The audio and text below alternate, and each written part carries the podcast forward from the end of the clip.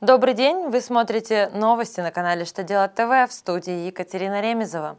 Сегодня в программе Когда в книгах продаж и покупок необходимо указывать данные платежных документов? Как могут быть ограничены проверки применения кассовой техники? Каким образом предпринимателям упростят взаимодействие с органами власти? Итак, о самом главном по порядку –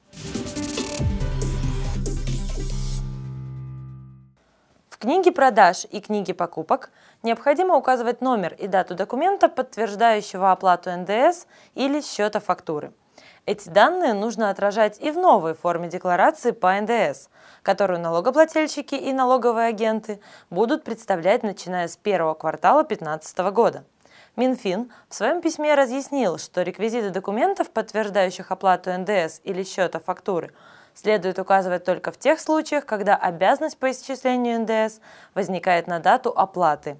В частности, при получении авансов в перечислении денежных средств налоговыми агентами, получении сумм, увеличивающих налоговую базу в соответствии со статьей 162 Налогового кодекса, а также в случаях, когда налог принимается к вычету только при условии его оплаты.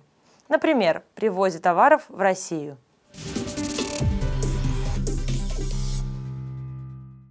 На рассмотрение Госдумы поступил законопроект, который содержит поправки в законодательство о применении контрольно-кассовой техники при осуществлении наличных денежных расчетов.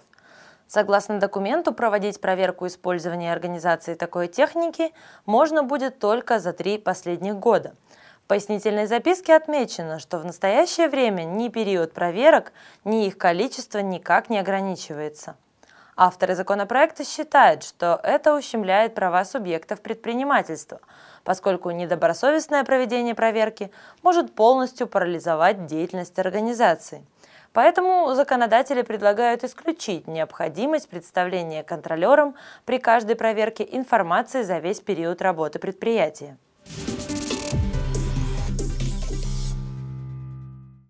В России может появиться государственная электронная почта – предусматривающая возможность обмена корреспонденцией с органами власти.